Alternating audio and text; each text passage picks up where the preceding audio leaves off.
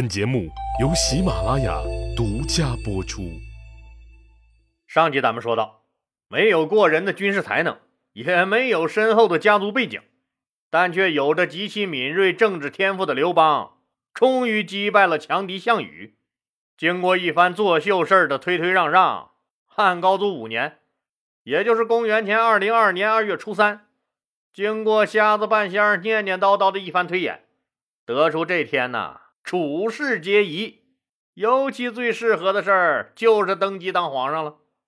刘邦就在定陶城边的泗水北岸正式登基，建立了汉政权，史称汉高祖，定都洛阳，宣告了继大秦帝国以后，中华大地上第二个大一统的伟大朝代诞生。刘邦正式册封吕雉为皇后，虽然刘邦的长子是刘肥。但是刘肥的母亲曹寡妇不是刘邦明媒正娶的妻子，没有名分，所以把吕雉生的儿子，也就是嫡长子刘盈正式册封为太子，还把早就死了好多年的老妈妈尊称为昭陵夫人。实际上，作为刘皇帝来说，现在也不轻松，万事开头难嘛。这连年的战乱，满目疮痍，百废待兴，怎么办？目前的形势。新皇帝上任三把火是够呛，刘邦只能是一烧一大片。他是从底层一步一步爬上来的，他最了解小老百姓的想法了。那不就是老婆孩子热炕头吗？只要有块地种，饿不着，再有巴掌大的安身之所，那就满足了。只要负担不重，还有条活路，谁闲得蛋疼去干那灭九族的造反营生？所以，刘邦第一个命令就是大赦天下，一个是显示皇恩浩荡，更重要的是啊，那赶紧恢复农业生产。这个大赦就包括所有人了，譬如原来各国，包括秦朝的那些旧官吏，都暂时官复原职；曾经有爵位的，要给他们恢复爵位；没爵位、没户籍的，要赶紧恢复户籍；还有当年天下大乱时做了土匪强盗的。也都赦他们无罪，只要是你回原住地登记你的户籍，都统统分地分房。那些生活所迫卖身为奴的人，也可以选择恢复自由身，回家种地了。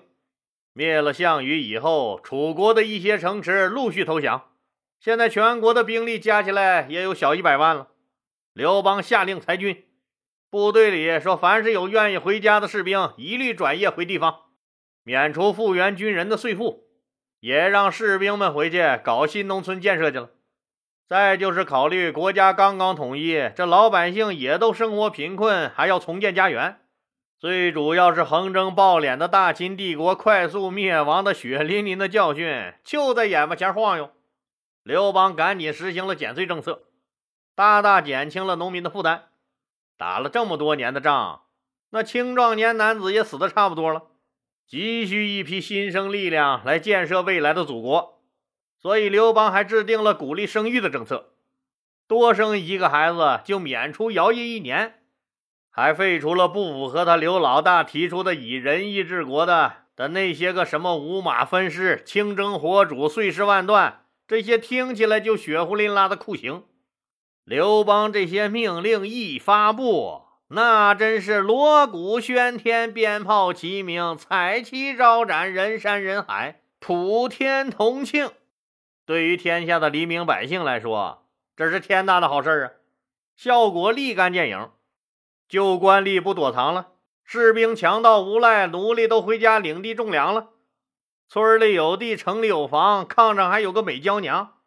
这俩人灯一吹，炕一上，娱乐过后的副产品还能把那徭役免上？哎，我就问你，谁还没事扯那闲蛋去干那灭九族的造反营生？都以百倍的热情加入到轰轰烈烈的新农村建设中去了。这些政令一颁布，天下百姓只有拥护新王朝、那高呼万岁的份了。举国一片风调雨顺、安定团结、国泰民安的架势。刘邦松了一口气，终于可以坐下来吃吃喝喝了。兄弟们，快来开整，我请客。当然是你刘老大请客了，你都不用猎头挖掘，你自己就找到皇帝这份新工作了。你不请客，谁请客？这次刘老大确实高兴，自然是大宴群臣，每一个立有大功的人都请到了。刘邦喝着喝着就喝兴奋了。哎，问你们个问题啊，你们说为什么朕能得天下，而项羽失了天下呢？我先声明啊，大家畅所欲言，这是个真心话不冒险的节目，说错了。错了就错了，这也不怪你们。谁先说说？这话音刚落，腾家伙就站起一个人来。刘邦一看，是被项羽活活煮了老妈的王陵。王陵大声说：“项羽是个什么东西？主人老妈屠人城池，杀死自己的主子，就不是个东西。天天人五人六，咋咋呼呼，好像多牛逼似的。什么玩意儿？”大家都知道项羽煮了人家王陵的老妈，王陵骂骂也是可以理解的，也就都笑。王陵接着说：“项羽有功不赏，有过必罚，凶残暴虐，嫉妒贤能不说，疑心还那么重，所以他一定得玩完。陛下您可就不一样了，虽然三句话两句都是骂娘，可是您给的待遇高啊，谁只要稍稍立了点功。”那奖金大把大把的发，所以大家不要命的去杀敌立功，所以您就成功了。刘邦笑笑，还有谁？谁再给说说？这满屋子净武将，本来脑子转的就不快，再加上都喝得晕晕乎乎、云山雾罩了，哪还能说出啥来？刘邦一看没人吱声了，就问眼巴前的樊哙：“老樊，你给说说。”樊哙也喝的差不多了，我说是啥呀？我说好不容易想起一个词儿来，让王陵这个二杆子秃噜秃噜把我想好的词儿全让他给说了，一个没剩。大家哄堂大笑，王陵也笑了。樊哙，你这个家伙，你没水平就说自己没水平，那咋还怨上我了？大家又笑。刘邦又问了问其他人。都说王陵说的就是他们想说的，一看没人补充了，刘邦就自己开口了：“你们呐，只知其一，不知其二。其实呢，我最终能取得天下，是因为我有张良、萧何和韩信他们三个人。你们看，运筹帷幄之中，决胜千里之外，我比不上他张子房。”镇守国家、安抚百姓、组织源源不绝的粮饷供给前线，我太不如萧何了。统帅百万大军，战无不胜，所向披靡，我更不如韩信。这三个人才是我的制胜法宝。再看看项羽，就一个老范增，还怀疑来怀疑去的，他不败谁败？这根子。就在用人上，大家听完都点头竖大拇指，之后就是雷鸣般的掌声。这些个大功臣们粗人居多，现在功成名就了，也不用再考虑打仗的事了。这情绪一放松，喝着喝着就嗨了，撸胳膊挽袖子骂娘的，拽着拼酒的，撕扯起来骂骂咧咧，争执不下，找他刘邦评理的。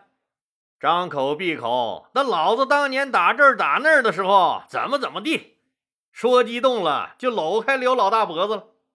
更有的喝高了，一激动那上了桌子，拔出佩剑比划比划。还有的想起死去的战友了，边喝边嚎啕大哭。还有一撮一撮的人划拳行令，大呼小叫。更有喝多了直接就喷了的。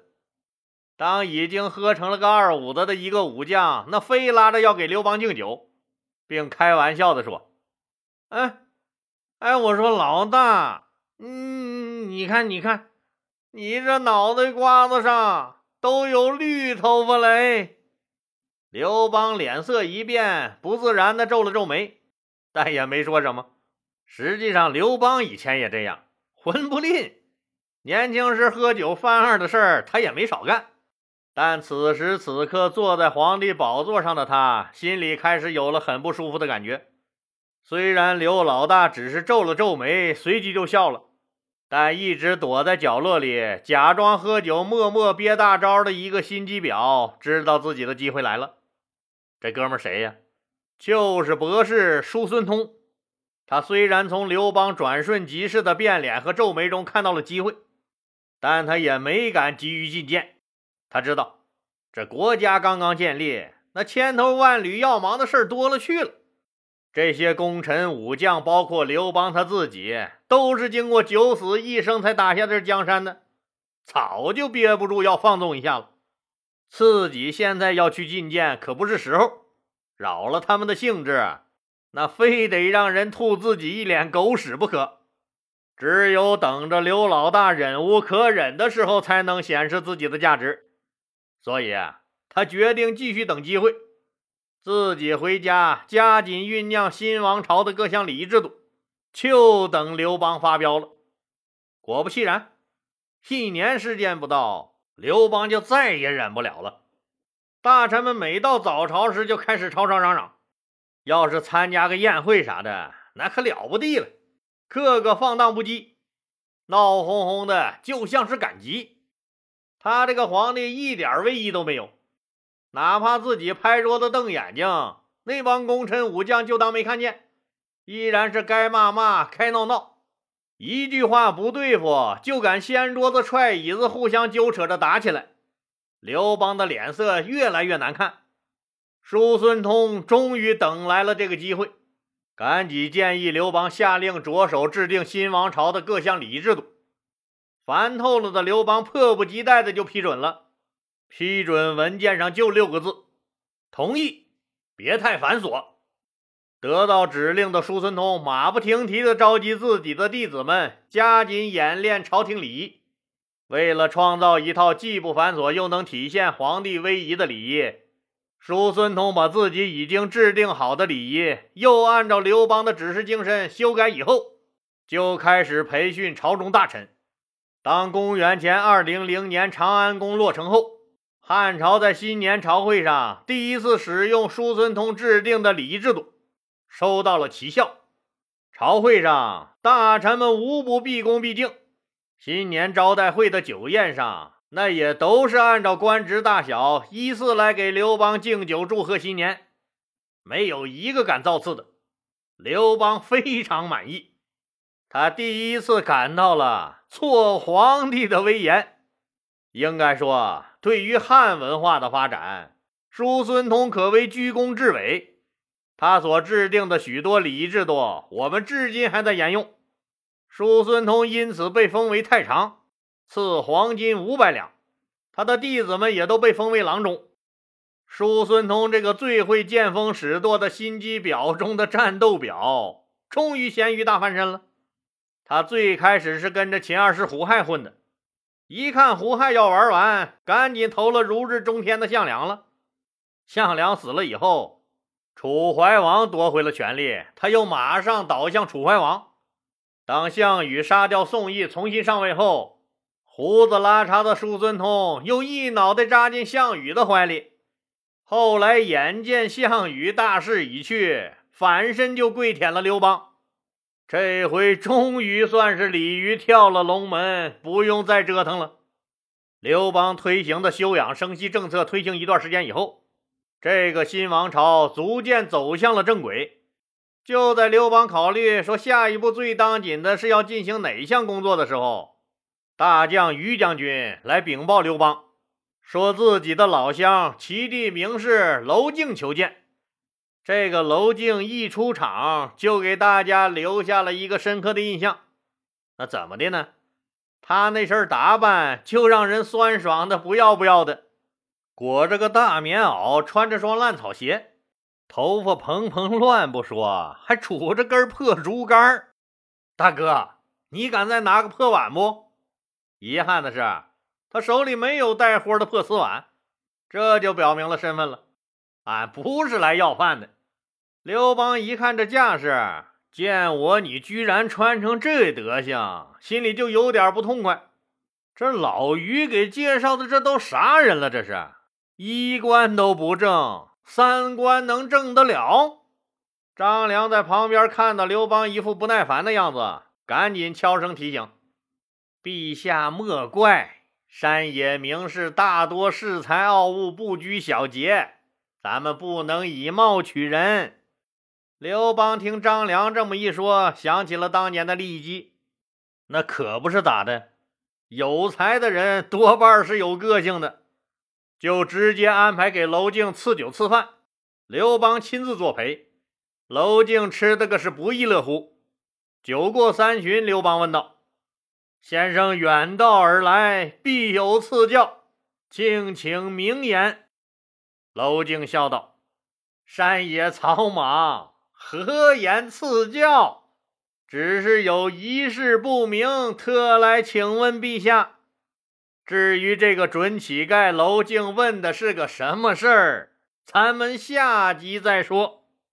好了，今天就说到这儿吧，谢谢大家。如果您喜欢我的作品呢，请点击该专辑右上角的订阅键。喜马拉雅对本专辑提供免费的订阅服务，订阅以后，节目有更新。就自动显示在节目列表中了，方便您的收听。更欢迎老铁们打赏、点赞、评论、转发和分享，谢谢。